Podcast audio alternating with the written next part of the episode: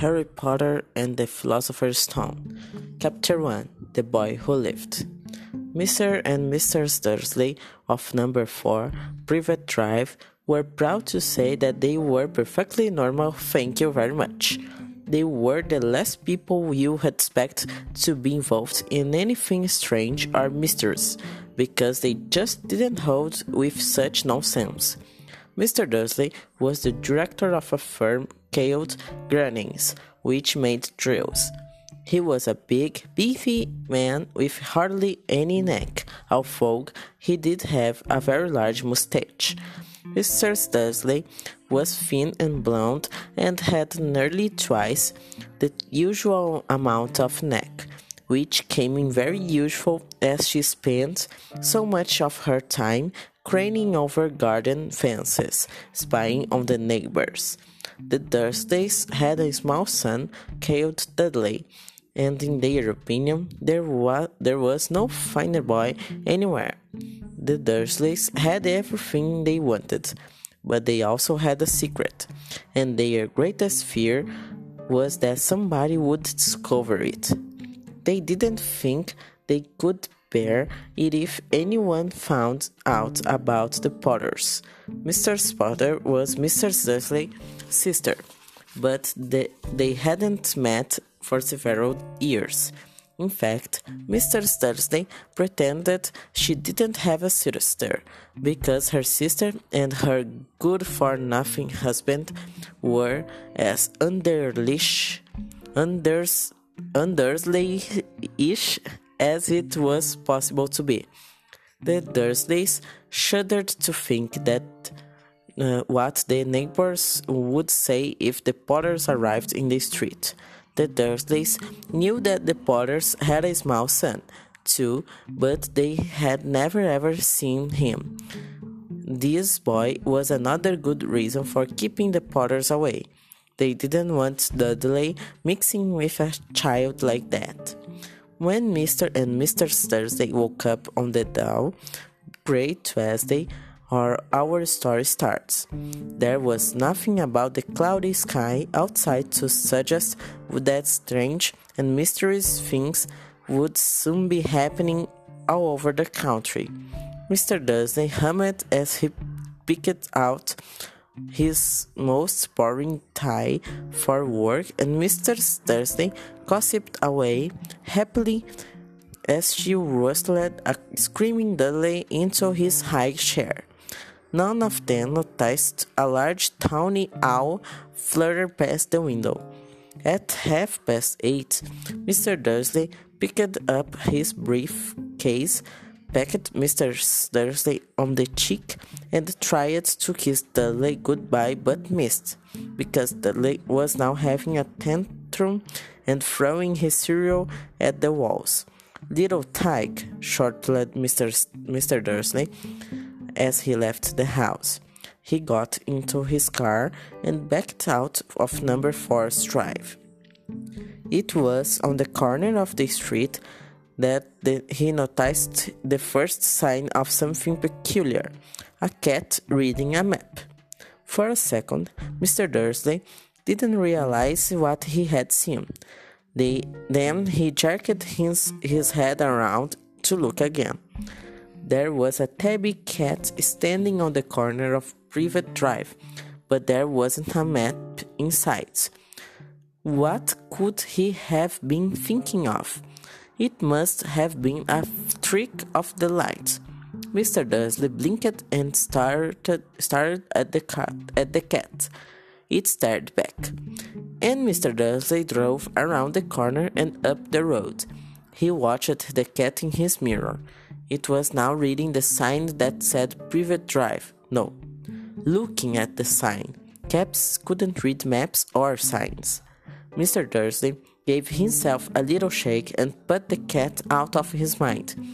As he drove towards town, he thought of nothing except a large order of trills he was hoping to get that, uh, that day. But on the edge of town, trills were driven out of his mind by something else. As he sat in the usual morning traffic jam, he couldn't help noticing that there seemed to be a lot of strangely dressed people about, people in cloaks. Mr. Dursley couldn't bear people who dressed in funny clothes, the get ups you saw on young people. He supposed that was some stupid new fashion. He drummed his fingers on the steer steering wheel and his eyes fell on a huddle of these weirdos standing quite close by. They were whispering ex excitedly together. Mr. Dursley was enraged to see that a couple of them weren't young at all.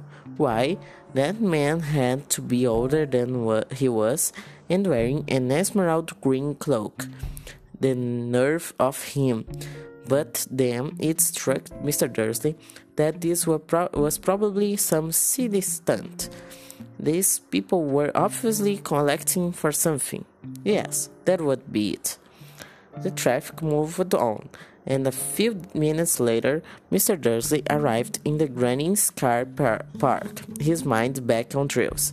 Mr. Dursley always sat he- with his back to the window in this office on the ninth floor. If he hadn't, he might have found it harder to concentrate on drills that morning. He didn't see the owls swooping past in broad daylight. Folk people down in the street did. They pointed and gazed open mouthed as owl after owl sped, sped overhead. Most of them had never seen an owl even at night time. Mr. Dursley, however, had a perfectly normal, all free morning. He yelled at five different people. He made several important telephone calls and shouted a bit more. He was in a very good mood until lunchtime, when he thought he had stretched his legs and walked across the road to buy himself a bun from the baker's opposite. He had forgotten about all about the people in cloaks until he passed a group of them next to the baker's. He eyed them angrily as he passed. He didn't know why, but they made him uneasy. This lot were whispering excitedly too, and he couldn't see a single collecting tin. It was on his way back past them clutching a large doughnut in a bag that he caught a few words of what they were saying. The Potters, that's right, that was that's what I heard. Yes, their son Harry. Mr. Dursley stopped that. Fear flooded him. He looked back and the, at the whispers as if he wanted to say something to them, but thought better of it. He dashed back across the road, hurried up to his office, snapped at his secretary not to disturb him, seized this, his telephone, and had almost finished dialing his home number when he changed his mind. He put the receiver back down and stroked his mustache, thinking, no, he was being stupid. Potter wasn't such an usual name. He was sure there were lots of people called Potter who had a son called Harry. Come to think of it, he wasn't even sure his nephew was called Harry. He had never even seen the boy. It might have been Harvey or Harold. There was no point in worrying Mr. Dursley. She always got so upset at any mention of her sister. He didn't blame her if he had a sister like that, but all the same, those people in cloaks. He found it a lot harder to concentrate on trails that afternoon, and when he left the building at five o'clock, he was still so worried that he walked straight into someone just outside the door. Sorry, he grunted, as the teeny old man stumbled and almost fell. It was a few seconds before Mr. Dursley realized that the man was wearing a violet cloak. He didn't seem at all upset at being almost knocked off the ground to the ground. On the contrary, his face split into a wide smile, and he said in a squeaky voice that made passers-by stare, Don't be sorry, my dear sir, for nothing could upset me today. Rejoice, for you know who has come at last. Even muggles if, like yourself should be celebrating this happy, happy day.